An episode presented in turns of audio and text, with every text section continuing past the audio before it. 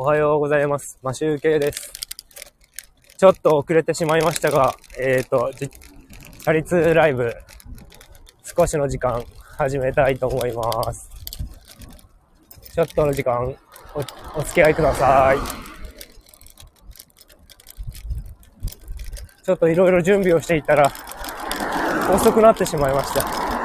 8時半ぐらいに始めようかなという予定だったんですけど、時間が押してしまいました。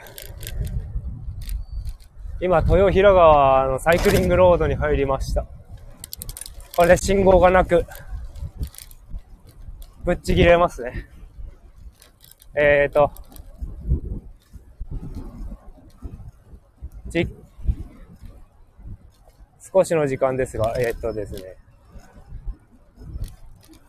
今日はひと、ちょっと朝はテーマを絞ってお話ししようかなと思ってたんですけど、ちょっとなんか朝風なかったのに風が吹いてきました。肌、冷たい風が。ウィンドブレーカーは着てなくて T シャツで乗ってるのでちょっと寒いです。で、今日のテーマは、えっと、何を話そうかなと思ってたんですけど、ちょっと、投資についてっていうのをお話ししようかなと思っております。今、えっ、ー、と、全然、銀行も金利がつかなくて、何パーセントですかね。銀行に預けてても、預けたお金が倍になるまでに7200年かかるんでしたっけなんかそれぐらい金利が低くて、銀行に入れとくだけでも何の意味もないっていう状態じゃないですか。で、皆さん今はすごく投資に若い世代っていうんですか。現役世代はもう投資にちゃんと目を向け始めていると思うんですけど、何をしていけばいいのかなっていう、何に投資したらいいのかなと思うところで、えっと、いろいろ、僕もちょっと2000何年だ ?17 年ぐらいか。2、2 3、3、4年前かな。からちょっと、投資やり始めまして、最初、友達と、東京の友達に、ビットコインを教えてもらったんですよね。で、ビットコインが、まだ、6万から8万ぐらいで、すごい安い頃。今に比べたら安いですね。今すごい下がってますけど、300万超えてますからね。それで、その頃にちょっと、ビットコインとか何のことかよく分かってなかったんですけど、その頃、札幌に来て、自営業を始めて、これからどうやって会社を伸ばしていこうかなって考えたときに、ただなんか、ウェブの事業をやっていても、これ、あの、一人でやってるわけですから、あの、技術的にも進化がなく、置いてかれると思ったので、投資を始めようと思い、ビットコインを買ってみました。で、まあ、詳しい、いくら買ったとか伝えたら、なんか、目をつけられるかもしれないんで、言わないんですけど、まあ、とりあえず買ってみて、どういうものかっていうのをすごい勉強して、その、なんだ、2017年くらいバブル、ビットコインのバブルが起きて、すごく値上がりしたわけですけど、その頃あの、ハイプが流行ってましたよね。あの、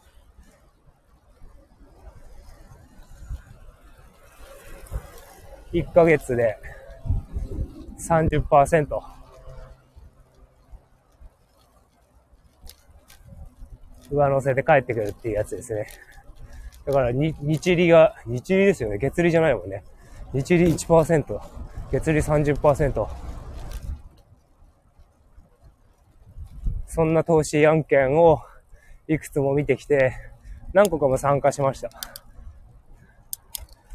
で、やってみて、持ってるビットコインとかを結構そこで使ったりしてて、僕の考えとしてはなんかあの投資して毎月入ってくるっていうものをいくつも作りたいっていう感じで、水道の蛇口はいくつあってもいいので、えー、水道の蛇口っていうか収入の蛇口ですね。一個枯れても一個動いてればいいよっていう状態にしたかったんで、いくつもやってみたんですけど、まあ投資案件としては、あまり成功はしないですよね。大体そういうのって、ハイプ案件ってもう MLM が絡んでるんですよね。なのでそこでやってみて、別に紹介もしたくないんですけど、教えてくれって人に教えて、教えて、まあ仲良かった人なんですけど、教えてあげて、なんか失敗して騙されたとか、そういうことになってしまって、もう一切連絡今は取ってないとか、結構仲良くて、チャリ乗ったりスキーのスキー行ったりとかしてたんですけどね、なんか勝手に被害者ずらされてっていうイメージなのかな。そんな感じで、やっぱり日本人には向かないですね、この MLM っていうのは。僕も基本的に嫌いなんで、紹介してなんか入ってくるっていうのは。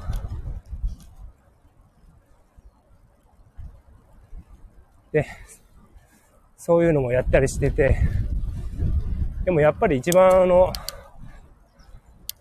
いろいろそうやってみてよかったのは、買ってみて、まあ勉強したっていうことですよね。まずやってみて、買ってみないとわかんないんですよね。1万円でもいいから買わないと調べないんですよね、人って。5000円でも1000円でもいいから。いや、ある程度お金を、懐にグッとくるダメージみたいのがないとダメだと思うんで、1万円ぐらいは、会社員だったら1万円ぐらいは使ってみて、損するんじゃないかっていう気持ちがあれば、多分調べると思うんですよね。なので、まあ、株式もそうですよね。株の投資も。株を安くても3万とか4万とかのでいいから、買ってみて、目がどう動くかっていうのも見たりとかしないと、多分勉強しないですね。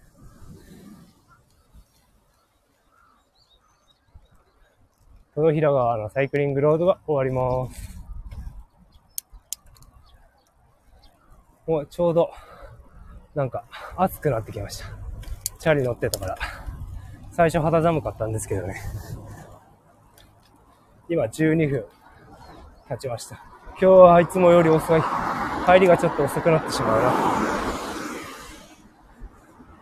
で、えっ、ー、と、投資の話ですね。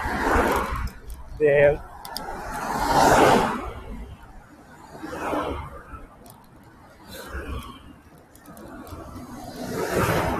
買ってみないと勉強しないっていうことか。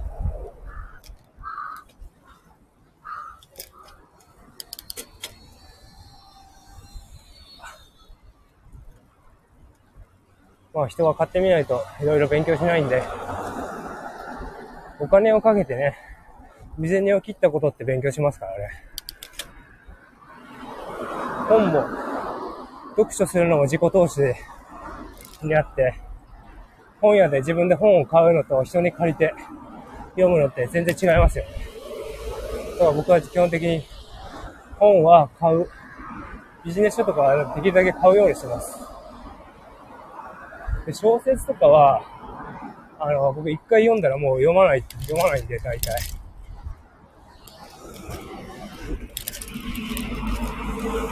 なので、図書館で借ります。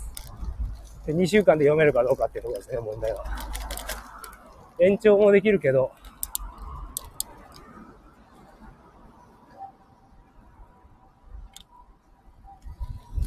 まあ、延長して、3週間、4週間か。どっちかな？わかんないけど。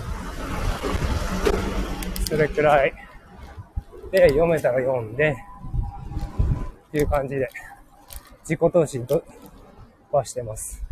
先日、あの、簿記3級のテキストも買いました。買って、勉強する予定です。もうちょっと昨日勉強しようと思ったけど、家事してたらできなく、できなかったんですけど。ちょ、本当に、時間を確保してちょっと、一冊、一冊を2回ぐらい読まないといけないんで。勉強に時間って結構かかっちゃいますよね、お金も。で、あと、時間を見つけたり、体力を使いますよね。だからテレビとか本当は見てる時間ないんですけど、僕はなんかいつも家事で、洗濯、洗濯物をやって、干してって、畳んでってや、やってるんですけど、その時間投資としては、あれですね。まず、ボイシーとか、スタンド FM とか、ラジオで聞けるものと、あともう、ちょっと娯楽に走って、洗濯物だけ畳んでるときと干してるときぐらい、音が静かで見れるんですけど、あの、最近ゴールデンカムイを見てます。アニメでゴールデンカムイを見ています。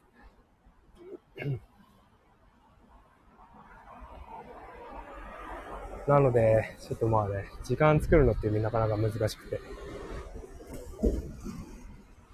隙間時間、隙間時間でやっていくしかないですね。そう。あとは、えっと、投資の話で、せん、去年かな？去年1年間、1年間じゃないな、半年かな。積み立て NISA を、積み立て NISA を始めて、ちょっと去年の6、ちょうど1年前で6月で半年分だけやったんですよね。でも40万円使い切るために、全部一応40万円の枠は使いました。で、今年も積み立て NISA は続けてます。これはかなり、積み立て NISA はかなり硬い投資案件だと思うので、まあ、自己責任になりますが、やってみた方がいいんじゃないのかなと僕は思っています。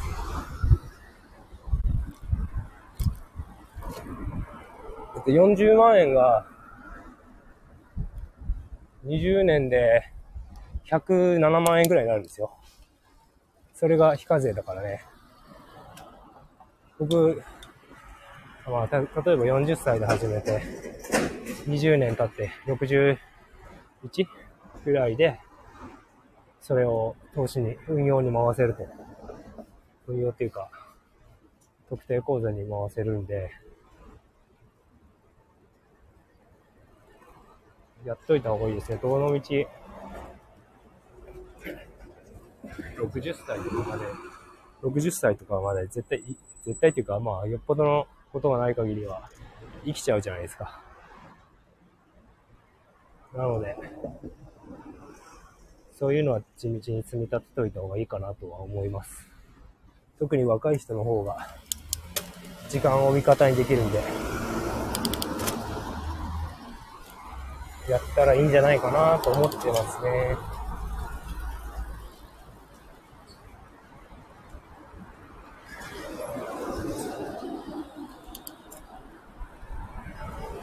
今もう札幌の街中に入って結構車が多いです。創生川通りっていうところを通っていて、もうすぐ、えっ、と、テレビ塔に到着します。まあ、通過するんですけどね。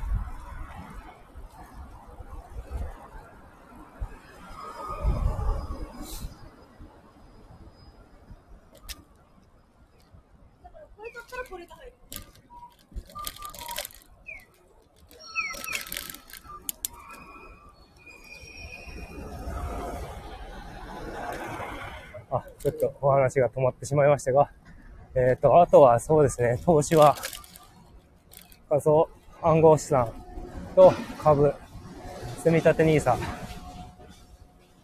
本当は、あのちょっと余裕があれば、SBI 証券の方で ETF の積み立てもやりたいんですけど、ちょっとそこまで今は余裕がないかな。あんまり余剰資金っていうか投資用資金に回してたら生活がままならなくなっちゃうんですね。なので、積み立て NISA だけで今はやめといてます。暗号資産の方は、えっ、ー、と、とりあえず塩漬けしてます。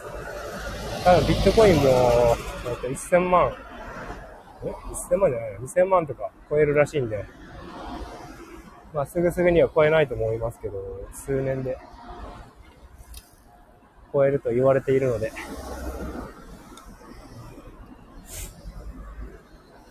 楽しみに塩漬けします。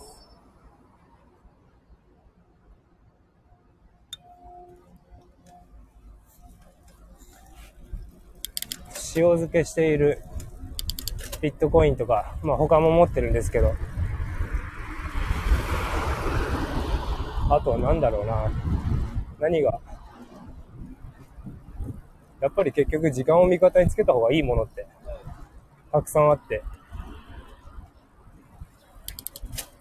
ウォーレン・バフェットも言ってますけど、やっぱりインデックス投資は強いですね。日本の国民年金機構でしたっけ ?IWGP じゃなくて IG、なんとか、なんだっけな。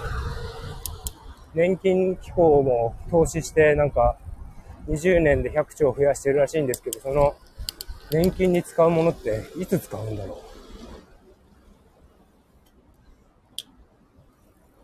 う？我々の我々に年金とか、それを崩して与えてもらいたいもんですね。40代とかには。30代、40代には。今の老人たちは生産人口まだいるから、大丈夫ですけど、僕らはもらうには、ちょっと少なくなっちゃうから、そこで切り崩してほしいですよ。その増えた分の。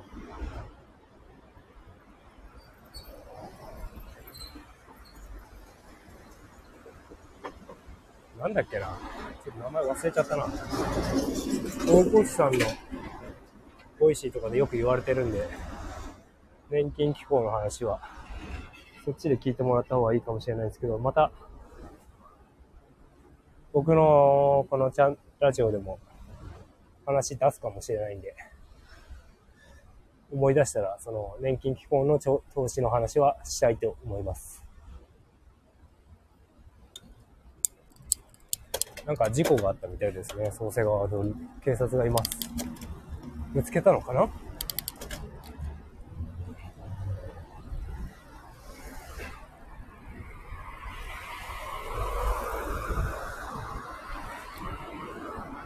えっ、ー、と、札幌駅に到着します。駐輪場に停めて、会社に向かいます。札幌駅の横の駐輪場、青空駐輪場なんですけど、えっ、ー、と、1日100円で止められるんで、安いです。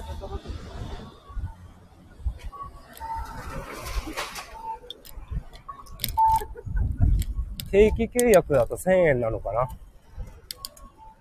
?1 ヶ月。そっちの方で借りた方がいいかもしれないですね、もしかしたら。今、いつ、いつ行かなくなるかわかんないから、100円でいや、止めてますけど、雨降ったら使わないですからね。到着しました。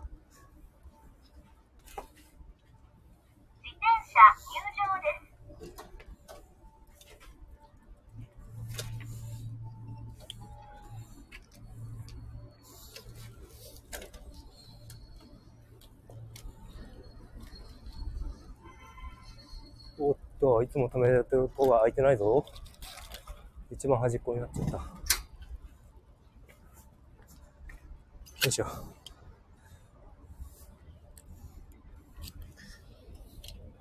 駐輪場に到着しました。ですので、えっ、と、ライブ放送終わりたいと思います。今日も一日頑張りましょう。まあ、集計でした。